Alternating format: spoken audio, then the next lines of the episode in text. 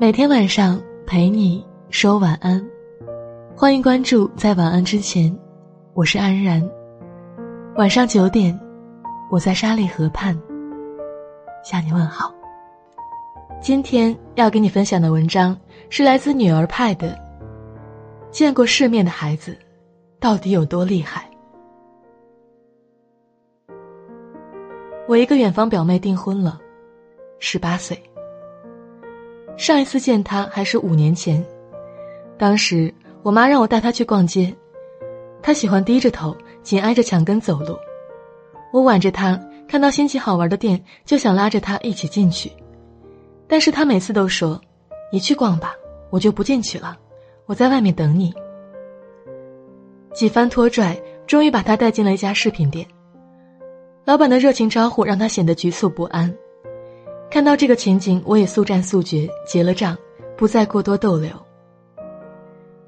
后来的情况你们也能想象吧，几次下来也就没有了逛街的兴致。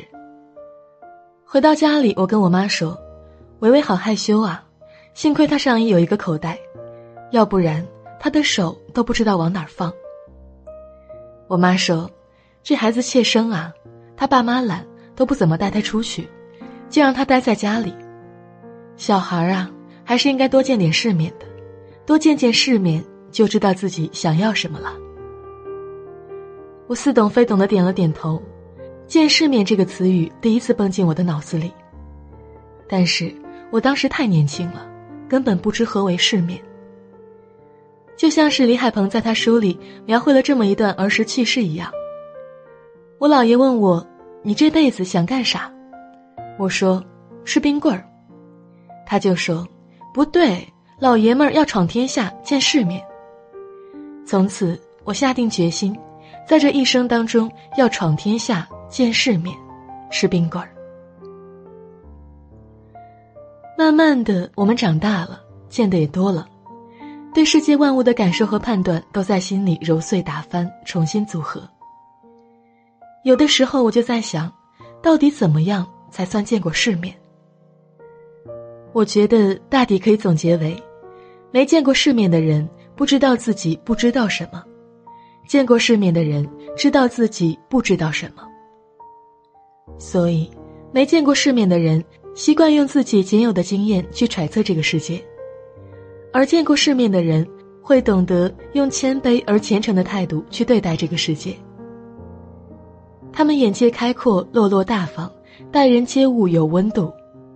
他们自信、勇敢、自由、独立，行走在这世间游刃有余。而真正见过世面的孩子，也往往都有这些特点。就拿最近大火的伊万卡·特朗普来说吧，她被称为美国第一女儿。她帮特朗普做的助选演讲被演讲界奉为经典教科书。视频里的她自信得体，不怯场，思路清晰又犀利。他用自己的高情商和高能力撕掉了富二代的标签，真正活出了自己的样子，伊万卡的样子。很多人都说，那是因为他是有钱人家的孩子啊。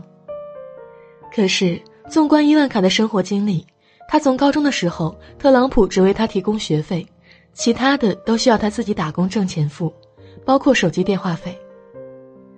他父母在物质上穷养他，但是。在精神层面上的需求却是有求必应的。从这一点看来，不得不说，特朗普是一个称职的父亲。而且，伊万卡的母亲经常在家里举办 party，他会放手让伊万卡独自面对公共场合，让他学会待人接物，不怯场。伊万卡现在如此成功，跟他父母的教育有着很大的关系，但是跟他父母的金钱没有太大关系。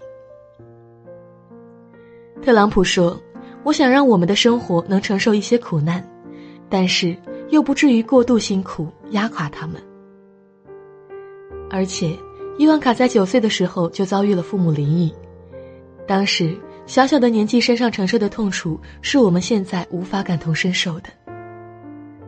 但能享受最好的，也能承受最坏的，这正是真正见过世面的人该有的样子。见世面不一定是你去过多少地方，经历过多少大浪能决定的，也不是你十天八万块的书园课和贵族培训班可以速成的。它是润物无声的影响和长久以来岁月的灌溉。王家卫说：“人的一生是见天地、见众生、见自己的过程。”对于孩子来说，也是的。见天地，让孩子多出去走走。就像《后会无期》里所说的那样，你连世界都没有观过，哪来的世界观？只要你愿意，大自然、市场里、街头巷尾里，都可以成为孩子出去见世面的场景。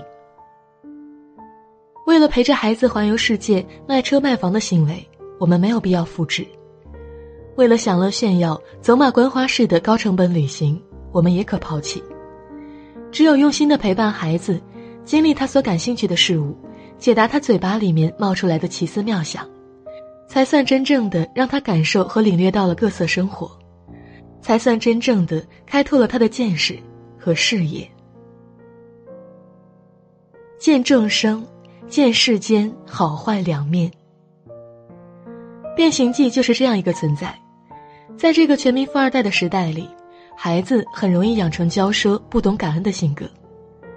那就带孩子去落后的山区福利院里经历一番，知道一些困苦，才能学会珍惜这个世界，善待身边每一个人。见众生，还可以走进书里。邹琪琪，这个被美国文学界誉为世界上最聪明的孩子，八岁的时候就出版了十二万字的故事集。读书俨然成为他每天的必修课。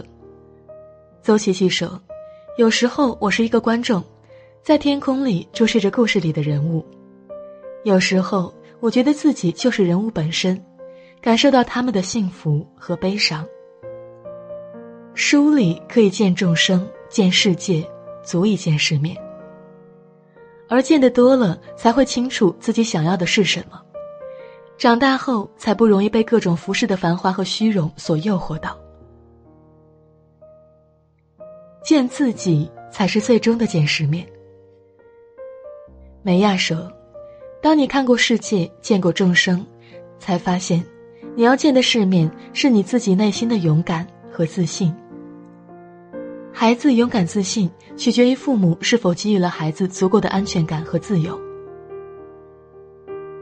高晓松将自己的女儿取名为 Zoe，Zoe 在希腊语中的意思是生命，高晓松亦是爱她如生命。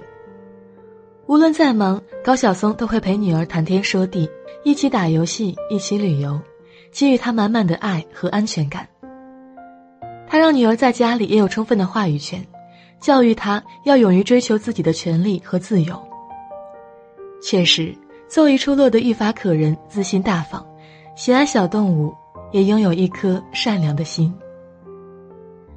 做一四岁生日时，高晓松在微博上有感而发，所写的文字让人动容。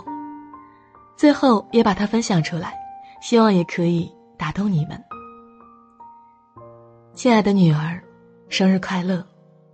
感谢你看得起咱家，四年前赶来投胎。听说投胎的决定时间只有五秒钟。看来你心明眼亮，有办法。我猜你一定是带着剧本来的，所以呀，我们不会过多的打扰你，让你学这学那的，或者不让你干这干那，你就自由且自然的生长吧。唯一的希望是，你长大后的剧本里还有我们的角色，哪怕是路人甲乙也好。我是主播安然。未来那么长，我会一直在。祝你好梦。